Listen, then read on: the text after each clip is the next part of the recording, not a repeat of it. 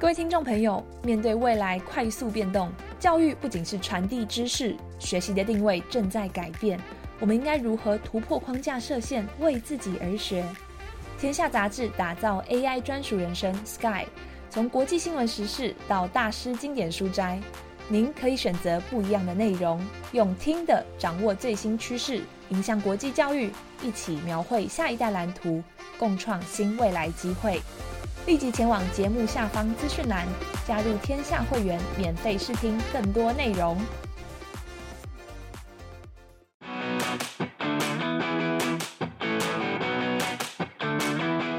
跨界达人走进教学现场，每集为你充电十分钟，让教师生活更 smart。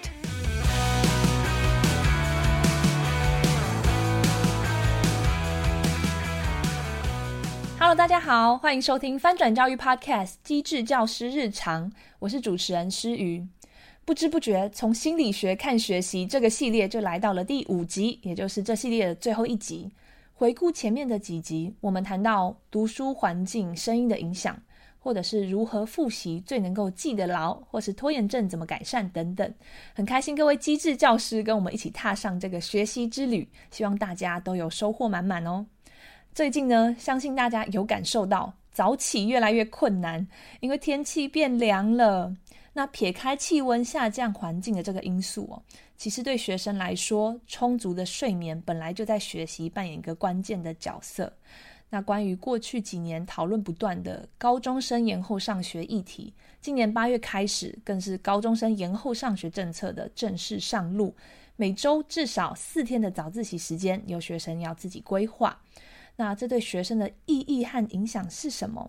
为什么高中生希望延后上学呢？那延后上学对高中生的学习真的会更好吗？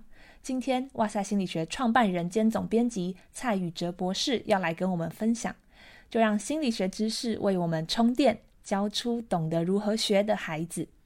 Hello，各位听众朋友，大家好，欢迎收听从心理学看学习，我是宇哲。有不少国高中生啊，看起来一年到头都睡眠不足。哦，那上课的时候呢，就很容易会睡着。那写完考卷呢，就会趴在桌上休息。那休息休息啊，就是睡着了。那不只是上课，搞不好下课的时候他也会睡着。那只有在那种很有趣的事情，会听到笑话，或者是看到有什么活动，才咚突然醒过来。而且呢，在最近这几年，有一些会有线上课程或实体课程，这样变来变去哦，所以学生的作息就更容易被打乱。哦，就影响他们的睡眠的情况。好，那其实睡觉这种问题呢，世界各国它共有的这样子青少年睡眠不足的情况。好，那这里讲的青少年其实是界定在青春期，也就是说，我们最常讲的就是国小高年级以后，一直到高中生这个阶段。这些青春期的学生为什么他们容易睡眠不足呢？哦，很多人可能会直接连接到说，因为这些学生课业压力很大。那因为这些学生晚上都不睡觉，都在那边划手机啊、打手游啊、追剧啊等等的。好，那这些的确都是一部分的因素哦。不过呢，其实研究它有发现有一个非常特别的一个生理现象，也就是说，当我们在进入青春期之后，我们的生理时钟会往后延迟一点点。换句话说，进入青春期之后，我们会变得跟以前相比，会比较晚睡晚起一点。这个可以从褪黑激素的分泌可以来发现，因为我们人体在褪黑激素分泌之后，你的睡意才会明显的上升嘛。哦，所以呢，你这个褪黑激素分泌的时间如果往后移的话，你睡意当然不容易产生啊。那你睡意不容易产生，你就不容易睡着，那你就会变得比较晚睡晚起嘛。所以呢，在这边要跟大家分享的是，国高中生他们在晚上没有办法早一点睡。这个情况呢，其实来自于他们的生理变化。哦，刚刚跟大家分享的这种生理时钟延迟，其实在一九八零年代就开始有非常多的研究者在去研究的哦。哦，大家要知道，在那个时候其实还没有手机嘛，网络也还不普及啊。哦，也就是说呢，在手机跟网络都不普及的情况底下，研究者就已经发现青春期的人会有这样子的一个生理时钟延迟、晚睡晚起的现象了。好，那也因为这样子的现象，其实从英国开始，欧洲啊、美国各国，他们其实都开始在做一种延后上学这样子的一个政策。好，那在台湾呢，教育部前一阵子也开始在提倡，就是国高中生可以尽量的减少早自习，然后尽量的让学生可以延后上学。好，那延后上学到底有没有效呢？哦，很多的家长跟不少的老师可能会觉得说啊，没有用啦，你家延后上学，他一定会更晚睡啊，他不会因为晚一点上学而早一点睡的，他一定会更晚睡，所以没有用。哦，不过呢，从各国的研究当中，其实他都会发现，只要你愿意让学生晚一点上学的话，他的成绩其实会比较好的哦。哦，那例如挪威这个研究，那这个研究呢，他其实找了大概将近八千个哦，十六岁到十九岁之间的青少年，然后他们就去调查他们的睡眠情况跟学业成绩的关联。哦，那他们就发现，只要他上床睡觉的时间越早，那睡眠时数越多的话，哦，那睡得越多，他的成绩就会越好。那换句话说呢，他如果越晚睡，那他的睡眠时数越少的话，那他的学业成绩相对的就会比较低落一点。哦，所以呢，在这种大型研究当中，就发现这样子的一个正相关。好啦，那可是很多人会说啊，这个相关不等于因果啊。那睡得多跟睡得少跟成绩真的有关吗？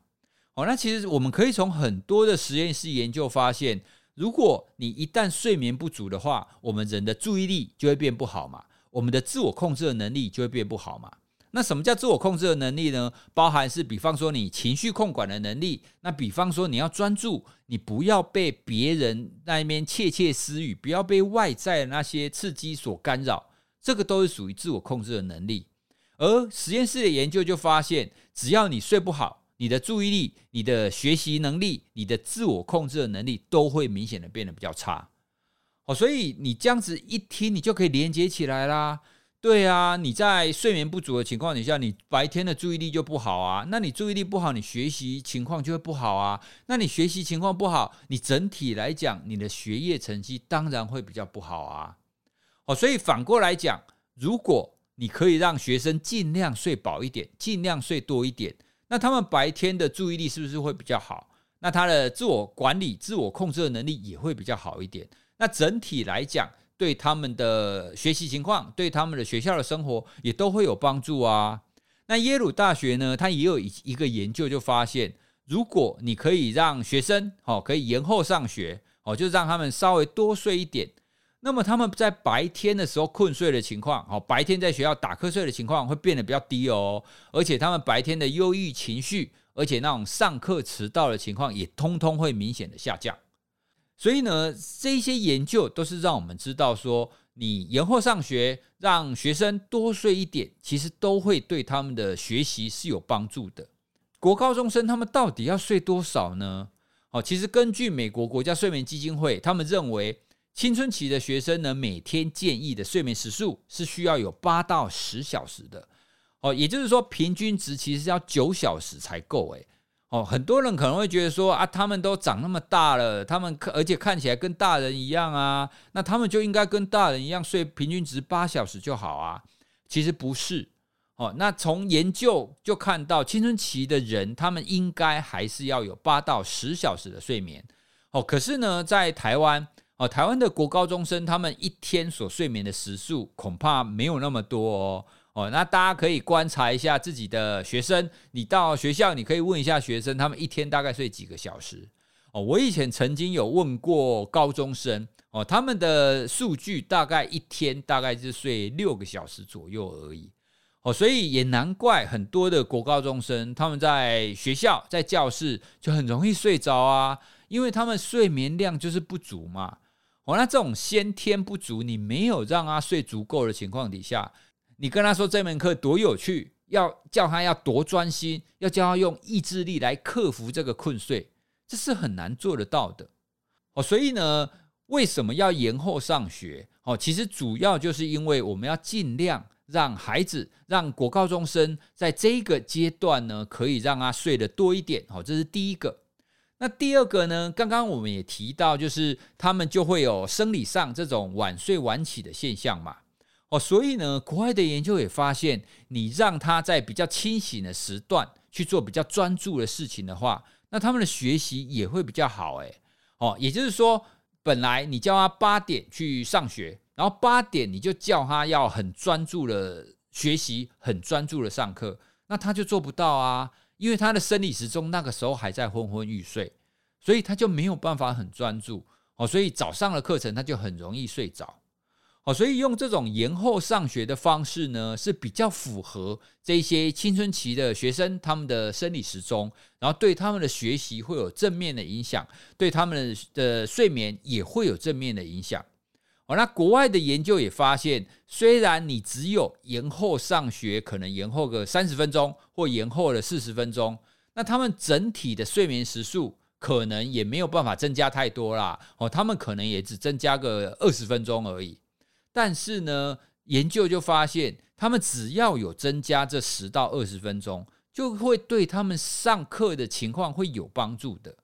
哦，所以呢，今天就是想要跟大家分享为什么要延后上学这件事。那主要也是希望可以让大家理解，睡眠对学生来讲是非常重要的一件事。哦，那以前呢，我们的文化都是你不要睡太多啦，你要逢高继鬼，有没有？你要凿壁偷光哦，你晚上就不要睡觉，你要然后你努力的读书，这样子才是好的。但其实从现在很多的睡眠科学的研究发现，其实不是这样子的。你有充足的睡眠，你才有充足的精神，你才有好的注意力，你才有办法做一个好的学习。所以呢，这样子的一个正确的观念，就是要先让家长还有学生都要了解的。这样子之后，这样子延后上学的政策，你才会得到一个正确的一个回应。那这样子，这些家长跟这些学生才有办法好好的配合这样子的延后上学。